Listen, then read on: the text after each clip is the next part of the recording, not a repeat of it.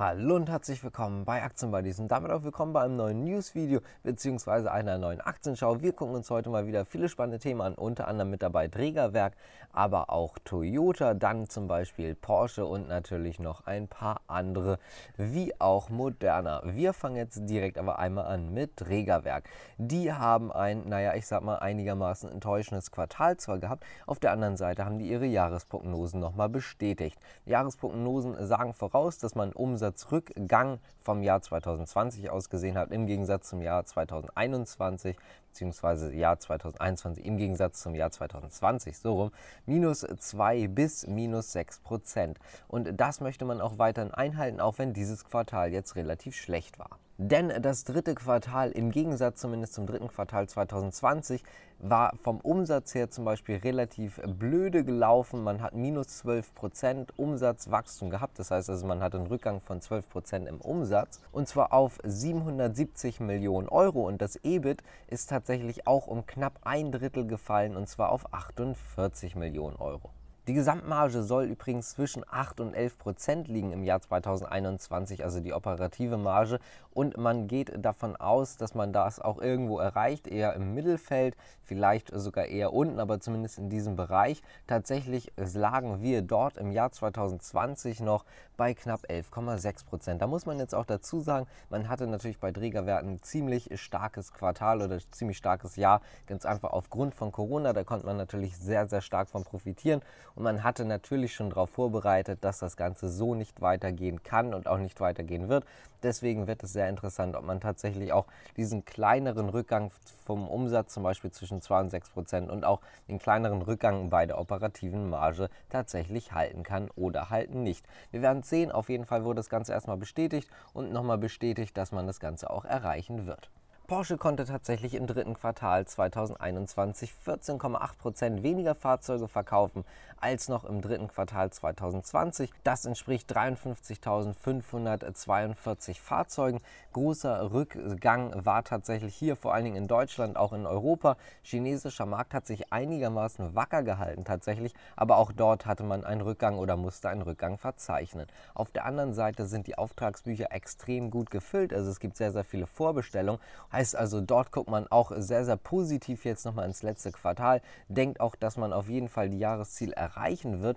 Und was natürlich auch noch interessant zu erwähnen ist, ist, dass wenn man jetzt die ersten neun Monate anguckt, also das erste Dreivierteljahr, im Gegensatz zu den ersten neun Monaten noch im Jahr 2020, hat man trotzdem noch immer 13 Prozent mehr verkauft als noch davor. Das heißt also rein von den Fahrzeugverkäufen her war jetzt vielleicht das dritte Quartal nicht so gut, aber zumindest die ersten neun Monate zusammen oder die ersten drei Quartale zusammen waren relativ solide. Auch in China tatsächlich hat man dort noch plus 11 Prozent. Heißt also auch dort auf diesem wichtigen chinesischen Markt sieht das Ganze relativ positiv aus. Man hat allerdings auch erwähnt, auch wenn man jetzt natürlich sagt, man guckt positiv in die Zukunft, dass man natürlich eine sehr, sehr volatile Lage hat durch Corona und auch durch die Chipmenge. Das heißt, heißt also, dort wird man natürlich auch sehen müssen, ob das Ganze so weitergeht, ob man weiterhin so positiv jetzt arbeiten kann oder ob man dort vielleicht nochmal kleinere Rückschläge haben wird. Kommen wir mal zu Toyota, denn Toyota kann tatsächlich weniger Fahrzeuge herstellen als geplant im November. Das heißt also, man wollte vorher eine Million Fahrzeuge herstellen. Jetzt wird man wahrscheinlich zwischen 850 und 900.000 Fahrzeugen liegen. Da muss man so ein bisschen auch dazu sagen, man hatte im Oktober und auch September zwei schlechte Monate. Dort hatte man eigentlich mit einem Rückgang von 40 Prozent gerechnet. Allerdings war es nur ein Rückgang, also von der Produktion her zwischen 10 und 15 Prozent. Das heißt also, man muss dort gar nicht so viel aufholen. Vor allen Dingen wollte man im November sehr, sehr viel aufholen, was in den letzten Monaten schiefgegangen ist. Aber es war tatsächlich nicht nicht ganz so schlimm, wie man erwartet hatte. Und jetzt tatsächlich dann trotzdem nochmal der kleine Dämpfer. Es wird jetzt leider im November auch weiterhin stockend bleiben. Auch dort wird man weiterhin durch die Chipkrise nicht ganz so viele Fahrzeuge verkaufen bzw. vor allen Dingen herstellen können, wie man erwartet hat. Laut Analysten hat die Lufthansa tatsächlich auch das Schlimmste überstanden. Das heißt also, man hatte ja sehr, sehr schlechte Zeiten im Prinzip jetzt gerade mit den Corona-Lockdowns und so weiter. Und laut den Analysten hat man das Schwerste jetzt oder das Schlimmste durchstanden. Man geht dort jetzt relativ positiv weiter. Einige Analysten haben einfach ihre Verkaufs Verkaufsempfehlung gestrichen. Dort sitzt man jetzt auf Halten oder neutral. Bei der Deutschen Bank zum Beispiel hat man die Verkaufsempfehlung tatsächlich gestrichen und gleichzeitig noch eine Kaufempfehlung ausgesprochen mit dem Kursziel von 7,30 Euro. Das liegt zwar ganz einfach daran, dass man auf der einen Seite natürlich noch so ein bisschen Ungewissheit hat, wie geht es jetzt mit den Kurzstreckenflügen weiter, wie geht es jetzt natürlich auch mit den Geschäftsreisenden weiter, aber auf der anderen Seite sieht man, die Ziele sind relativ ich sag mal, unspektakulär gehalten und diese Ziele sollte man auch auf jeden Fall erreichen, die mittelfristigen Ziele von der Lufthansa. Und da man das auf jeden Fall erreichen sollte und das Ganze jetzt dementsprechend eingepreist ist, geht man davon aus, dass der Kurs auch wieder steigen wird. Heißt also, es gibt natürlich Risiken, aber tatsächlich sollten die Chancen überwiegen, zumindest laut der Deutschen Bank und natürlich noch ein paar anderen Analysten. Kommen wir mal zu Rio Tinto. Die haben nämlich gerade richtig Probleme. Wir hatten schon mal über die Streiks gesprochen, dann hatten sie Anlagenausfälle, heißt dort konnten sie auch nicht ganz so viel abbauen wie erwartet.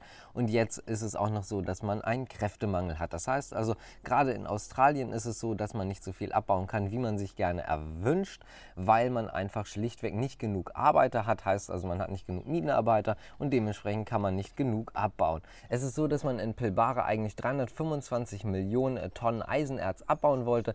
Das hat man jetzt ein bisschen nach unten korrigiert. Jetzt sagt man zwischen 320 und 325 Millionen Tonnen wird man jetzt abbauen. Also auch dort sieht es gerade nicht so gut aus und generell, wie gesagt, bei Rio Tinto hat man gerade mit dem Kräftemangel bzw. mit dem Arbeitermangel zu kämpfen.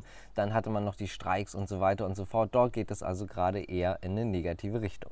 Wenn euch das Ganze gefällt, könnt ihr gerne abonnieren und liken. Da freuen wir uns also wirklich drüber. Das unterstützt uns natürlich auch. Was uns auch unterstützt, ist, wenn ihr mal in unserem Shop vorbeiguckt oder auch auf unserer Internetseite. Da könnt ihr auf jeden Fall mal vorbeigucken. Viele T-Shirts hergestellt in Europa oder auch zum Beispiel Amerika. Also gerne mal reingucken. Da freuen wir uns immer drüber. Wir kommen jetzt zum nächsten Thema und zwar FDA bzw. Moderna. Denn es ist ja so, dass BioNTech bzw. Pfizer schon zur Auffrischungsimpfung zugelassen wurden. Also der Impfstoff Impfstoff von den beiden. Jetzt ist es tatsächlich so, dass ein Expertengremium auch darüber, ich sag mal, nicht entschieden hat, aber abgestimmt hat, sollte auch von Moderna die Auffrischungsimpfung kommen und da gab es ein Ja. Das heißt also, das Expertengremium sagt schon mal, ja, das Ganze sollte kommen und standardmäßig ist es so, dass die FDA sich daran hält. Heißt also, höchstwahrscheinlich werden wir jetzt innerhalb der nächsten Tage sehen, dass die FDA das Ganze zulassen wird, beziehungsweise nicht nur zulassen, sondern auch empfehlen wird. Und damit kommen wir mal zu Hugo Boss, denn die haben eine sehr positive Nachricht. Denn sie sind tatsächlich wieder auf Vorkrisenniveau, sogar noch etwas höher. Der Umsatz konnte im dritten Quartal um rund 7% gesteigert werden, im Gegensatz zum dritten Quartal 2019, und zwar auf insgesamt 755 Millionen Euro. Und das EBIT konnte tatsächlich um 3% gesteigert werden, im Gegensatz zum dritten Quartal 2019. Bei dem Ganzen handelt es sich erstmal nur um vorläufige Zahlen, die richtigen kommen noch, aber nichtsdestotrotz schon mal sehr positiv. Knapp 40 Prozent Umsatzsteigerung im Gegensatz tatsächlich zum Jahr 2020, also im Gegensatz zum dritten Quartal 2020. Heißt also, dort sehen wir auch eine sehr, sehr starke Steigerung. Im gleichen Zug hat man auch die Prognosen fürs Gesamtjahr erhöht. Man ging davon aus, dass der Umsatz zwischen 30 und 35 Prozent steigen soll. Dort geht man jetzt von 40 Prozent aus. Das heißt also, man erwartet jetzt ein Umsatzwachstum von 40 Prozent. Außerdem soll das EBIT jetzt nicht mehr zwischen 125 und 175 Millionen Euro liegen, sondern zwischen 175 und 200 Millionen Euro. Und damit kommen wir nochmal zu Chinas Regierung und China Evergrande. Beziehungsweise nicht ganz direkt, aber es ist so, dass die chinesische Regierung natürlich auch versucht, so einen Dominoeffekt aufzuhalten. Und jetzt hat man äh, die Banken wohl angewiesen oder mehrere Großbanken wohl angewiesen, dass äh, diese Großbanken jetzt tatsächlich die Kreditvergabe wieder erleichtern. Es war ja so, dass man Immobilienkonzernen gegenüber die Kreditvergabe ziemlich stark erschwert hat. Und genau das hat man jetzt so ein bisschen wieder gedreht. Das heißt also, man versucht jetzt oder man hat die Großbanken wieder angewiesen angewiesen, einfach Kredite einfacher zu vergeben für Immobilienkonzerne. Und daraus soll jetzt dann tatsächlich das Ganze wieder so werden, dass sie halt einfache Kredite bekommen und dementsprechend soll nicht dieser Domino-Effekt passieren, dass eine pleite geht und dann so ein kompletter Effekt entsteht, dass alles im Prinzip den Bach runtergeht, sondern damit versucht man dem Ganzen so ein bisschen entgegenzuwirken. Wenn euch das Ganze gefallen hat, gerne abonnieren, liken und so weiter. Wie gesagt, Shop vorbeigucken, Aktienbuddies auf der Internetseite, also aktienbuddies.de oder auch zum Beispiel auf Instagram. Ich bedanke mich fürs Zuschauen. Bis zum nächsten Mal. Ciao.